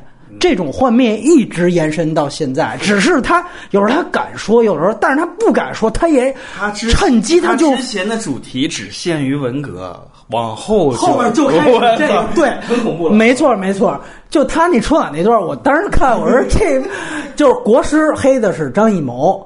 春晚黑的就是咱们《妖猫传》，我跟你讲细节啊，当然这八卦了。在拍《道士下山》之后，不是踩过陈凯歌吗？当然说他下一步就是那个，当时还叫《沙门空海》。我说你《沙门空海》筹备这么多年都没拍出来，你这盛唐。我说那你看没看过徐克已经拍《狄仁杰》了，尤其他鬼市那一段。然后那个陈凯歌就是哟，这个我没怎么太看啊，就是我那意思，操，就这跟我都没法比，所以我香港人 哎，对，就是那种哎，就是那种 港餐，我操，他哪知道什么叫大国呀？是吧？哎，对对对对，见过什么呀？就是就是他对于这种假象的讽刺，就这个，我觉得是他最浅的一层表意吧，大家都能看到。对，然后其次可能是就是你们刚才说的这种政治，就是我看到的这个呢，其实他应该捋得更清楚是什么。其实大家想啊，就是狄仁杰是皇上的人，邪教按说是武则天的人。最后呢，其实他想要应该捋出来的一条线，其实按说也有，是什么意思？就是说，本来是呃，就二圣提的俩木偶，最后他们俩木偶把这二圣给上身，然后给玩了。最后其实是二圣被推出了大理寺，就主战场的城外，你们是他妈被边缘化了。最后是我们俩木偶变成真人在这掐呢。就是两边的人都被自己的木偶给他们玩了。我我不这么理解。唐高宗站起来的那个状态，是他妈掌握全局。对他是最得力的人，对他是最得力的他是得力最大的人。他得力啥呀？那二十年之后他就给弄死了，对吧？他 那所有人得死，他本来就得死嘛，是吧？那你最后的字幕是这么给的呀？而且我觉得最后你说三权分立那段，其实我觉得就是整个狄仁杰通过这样一场，他真的是大权在握了。那你回到缺点，就是无论他哪哪层表意是你的你认为的表意，还是我认为的表意，其实它确实有一个比重，歧义嘛对它有一个歧义，对。就这个歧义是因为他他妈没讲明白造成的。但是我把我的话说完是，如果他有我的这层表意，那他也算是一层表达，这也算是一种脉络，他也其实也是很有意思的一个状态。咱们得回想一下当初通天帝国刚开始那个狄仁杰入狱的那个环境，嗯前戏啊，他是那个通天帝国前八，也就是说是这个片子你要另导十二年之后，当时武则天刚登基，他一登基，那个狄仁杰就反对，然后他就给他下到大狱里了。完了之后是李冰冰的国师，等于是弄了，也是弄了一幻术，就说那个嗯，现在这么多这个事儿，什么就是一动平安符，这人就被烧，说都是因为什么太白星缺位。啊，完了之后大概那意思啊，完了大概那意思把这个把他请把把他请回来，完了就就把他请回来了，就是其实是那么一个，就是他跟这也连不太上，但是我个人觉得确实他一定是有这个政治方面的表达的，最浅最浅，他这个戳破盛唐盛世这个东西，我觉得是非常明显的，而且像你刚才提到，就是他最浅他有反邪教，那这次他把这个邪教整个就说成的是一种盛世的泡沫。就这个东西，我觉得是梦境。哎，对对对，就是大唐梦，哎，对对对对，中中土梦，对对对对对，中原梦，哎，对对对对对，我的中原梦，完了之后就是属于那种是知礼节，哎，劲儿往一处使，哎，什么，对他其实反的是这个，对，然后呢，我觉得特别简单，先聊一下前两部《狄仁杰》，我喜欢《狄仁杰》是都是递进的，第一你排排序，就是对排序是第一部最差。排序是三二一啊。哦，对，因为第一部我就只能给三颗星。你觉得那就是陈国富的东啊，那，是陈国富电影。然后第二集开始徐克占上风了，嗯。然后第三集就是徐克爆棚，就是这样一个逻辑。所以我排序是三二一。你就作为徐克粉丝，就是他占比越大，分儿越高，哎，很容易。我是三一二。对，就是因为三，我觉得就是比一比一有很大的问题，但是它整体上感觉这个电影比一大了两圈儿，所以三肯定是第一位。完了，第一呢比那个《神都罗王》来比又规整，完了剧剧剧情也更吸引我，而且他人物啊各各方面就是我是比较喜欢陈国富那一套的。对，其实我一直觉得，就是说，他这个《狄仁杰》三部曲里面是融合了他之前三套三部曲里面的大部分的核心元素。啊，集大成，集大成，呃，是为什么？就是说，吃老本儿嗯啊，对他以前有很多完成度很差的东西 对对。你比方说，就是《东方不败》那一集，林青霞。就是大战的时候，他们其实悬崖那儿要大战，就各种几百回合，但是人他就在香港怎么拍啊？就只能在个小山头上挂着一个威亚，然后你你掉下去，我给你一掌，你再回来，他只能这么拍。所以他到了神都龙王之后，他能补完以前的想法。悬崖大战就非设计的非常复杂，一个人掉下去，两个人掉下去，然后再把他搂回来，最后三个人合力干掉这个人。他有一个对自己原先的那个完成度低一个特别大的一个补完。对对对这个我觉得不是吃老板，它是就是一个实质的提升。他因为他就要拍到这个程度，他原先拍不到。哎。他不绝对跟吃老本是两种概念。你包括就咱们像比如卢卡斯之前，他对于正传其实很不满意，他很多想表达，啊最后我就对对对前传也好，我再把正传给改了也好，对对，就那种感觉，对，你包括那个什么嘛，《神都龙王海战》也是啊。你现就是刚咱们刚才还聊呢，对对对，《风云再起》里面那海战，虽然说人家日本人很厉害，啊，变潜艇钻下去，哪怕是那模型，我都能给你数出来，大概也就不到二十块积木吧拼成的，就是那个太糙了，那种动作。为什么陈国富那么不喜欢？就是徐克那个时候开的这个东西，就有很多动作逻辑你没办法解释清楚。但那一掌下去，这船是怎么靠这个力量动起来的？然后它碎了之后，那水流进去，那逻辑现在来看都很混乱。对对对，所以说他要补完，所以说他在神都龙王最后的大海战那里面船的所有的物理的那个被浪啊，或者被那大尾巴抽啊什么的，他一定要拍的爽，一定要拍清楚。我原先没有拍过这个船，你还记开场戏就是船。好几十艘船就全部沉掉，一艘船撞一艘船，那个动作逻辑都是很清楚的。嗯，呃，就是一个集大成的补完，包括一些政治观点也是补完。嗯政治观点也可能是从黄黄飞鸿过来的。哎，对对对。然后另外两个，我也想跟两位讨论，就是其实刚才聊陈凯歌对比的时候提到，就是《狄仁杰一》贡献了一个当时被誉为是特效里程碑，就是鬼市那一段儿。就是我这次再看呢，其实没觉得就怎么样了，对，就是很标准嘛。这个鬼市这个东西，你咱们在那个青蛇一开场也有那个乱七八糟怪人、畸形人、扭捏的啊。都这么拍吗？就特别像吉尔莫·德托罗的东西，就比如我给你展现一个地下世界，然后是一个什么样子，但是确实它整整个呈现是不如人家的。只不过我觉得当时是不是说华语第一次有这个意识，就去这么呈现？但是，但是我说一点，就是我现在回去看《通天帝国》，我很喜欢它那个概念。就是说我原来这个城郭，就是上一个朝代，我忘了是不是汉朝还是哪个朝代。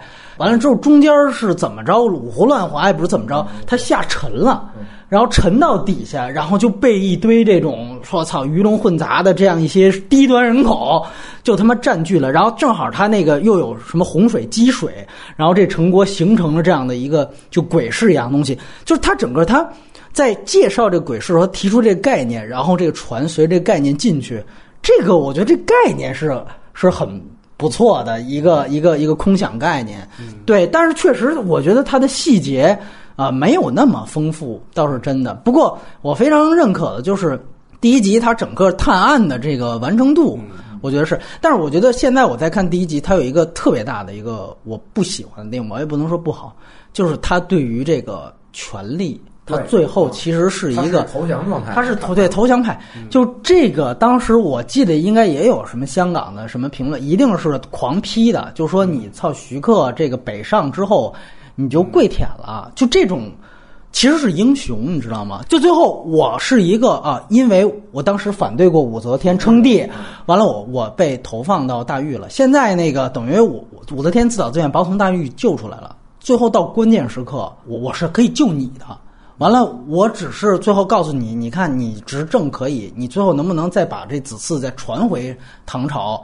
就是他做了这么一个改编，而且他最后最牛逼的一场戏，我现在在看，我非常觉得他价值观上值得琢磨，是在于就是梁家辉当时说这个大佛是必须要倒，刘德华就是刘德华版狄仁杰只做了一件事情，就是我把什么从西南方向。进去的那岩浆，我把那个给砸了。这样的话，他倒不砸武则天，但是他们不砸武则天，砸谁？砸别人，就这事儿就行了。这就是我做的东西了。就是这个，其实说白了，它就是一种完全对于权力，我只是保权力核心的这个独裁者，其他人你他妈玩蛋去，对吧？就这个主题，领导先走，对。对，我操，这个主题我是他妈的完全不知道他在想什么。对，沙陀中如果连到这一步看的话，他无非是一个激进的自由派。没错，对他不是一个在，他不能被当当成一个在这这一步语境下不能当成一个完全大反派。没错，完了他妈狄仁杰是个大护法，我操，这个简直了！我最后我就是就那个看的我是，而且呢，又觉得跟刘德华形象是有关系的。他一定要是正气的，一定要是跟主流。对，从一个类型片逻辑来说，当你形成了一个反派之后，其他人就完全是正派。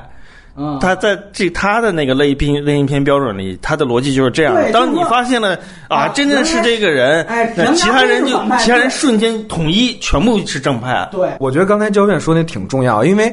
它是探案逻辑，那探案一定有凶手，对吧？凶手就有就是恶人，所以它会导致一个你看起来有那种产生，就是那我找出凶真凶，那其他人就都洗白了，这个洗脱嫌疑。对这个，你说最后你回去跟那英雄不一样吗？就是我是一罗生门，对，然后最后那我真相是什么？结果因为其他都是罗生门，都是假的，呃，真相就是啊，我李连杰是。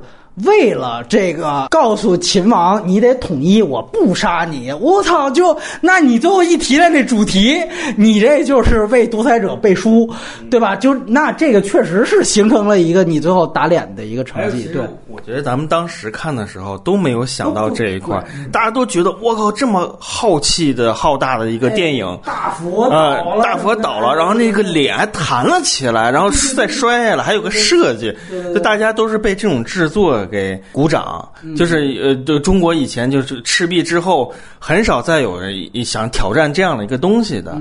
然后他就是制作也很严谨，各方面把控非常严谨。他其实上就是想华谊再带动一次工业的一个标杆，你们大家都得跟我学，我这个就是标杆。包括那那个同期差不多那个时代出的那个《十月围城》，博博纳他们做的那个片子也对，也是陈可辛、陈德森，就是也是这个道理，就是。是要把这个标杆打造清楚，那你觉得《十月围城》是不是也有点就是语义不详，或者说怎么样不详，他倒不是说有问，一定有问题，他就是语义不详，对那个东西啊，确实是这样。那那个就是另外一回事了，就其实那是一个就是电车困境，有点那个感觉。对，就神农龙王呢，你从我现在看，我就记着最后打怪。就确实，第一部是探案片，第二变成了哥斯拉了，就是这种。然后就其实好多现在暴露出来，后来他北上的问题，在内部其实也都挺明显的。就尤其对于女性角色。呃，尤其内部的杨颖，简直我觉得太坍塌了。对，就是就是貌美如花嘛，没有其他的。但是呢，我我我这再过一遍，我觉得有一个特有意思的事儿，就是它中间那一段人鱼那个特别像《水形物语》里的怪兽，有一个镜头，他把杨颖抓到了水里边，杨颖是红衣服，他缠缠在那个水草里了，对对对对对。然后两个人，他是其实给他喂那个人工呼吸嘛，其实就是接吻。完了之后，那整个的一个是红，一个是绿，然后在水里边接吻。当时忘聊水晶物的时候，我也忘提这事儿了。徐克确实之前我必须得说，他也学了吉尔莫德罗一些东西。当然，吉尔莫多罗他看港片儿也确实太特别多，所以我觉得这就互相学习，哎，互相学习。记不清，其实它里面打戏特别多啊，对对对，就是就是因为第一集打的就其实没什么意思啊，然后这第二集就完全是打戏，有点带节奏了。你包括尉迟真经这个人物突然出现，他是个纯纯武力角色，对对对。他有一招是扔出那个小球，就跟咱们小时候玩的那溜溜球似的，就那个东西去打人。然后那个东西音效，我印象中，我记得当年看到音效做的特别好，打人上特别闷，咚，就那种闷闷的那种疼的感觉，那些都做的特别好。包括那里面好像还有陈坤客串了一个怪医似的一个角色，然后在那个他们那小药房里还打了一通，就他全全是打戏带节奏，包括最后那个追那个。那个像日本人一样的那个人，在那灯笼那儿翻来覆去的翻，那个都是在七剑的时候没有完成好的东西。七剑的时候，刘家良刚开场，他这个人物出现的时候，就是翻灯笼，用灯笼打人。就所以还是你说那句话，他把原来所有的完成不了的。第一集和第二集之间，他还拍了一个什么东西来着？就是《智取威虎山》，还有《龙门飞甲》。哦哦，《龙门飞甲》就他一系列在技术上显示出我要往这个三 D 往这个这个方向去靠拢。所以等到第第二集的时候，他就是把以前所有的没有完成的，我全部放在这里。那个第二集扔的飞镖比第三集要多。然后对这两部谍谍，只为一生坦荡不愧情和义，只为昂首无愧天与地，星月两肩披，半世的奔。百姓祸福心中记，管他日月当空，世间乾坤逆，管他荆棘密布，风雨急，盛世人开辟，七世在功过谁平移？但数贴近。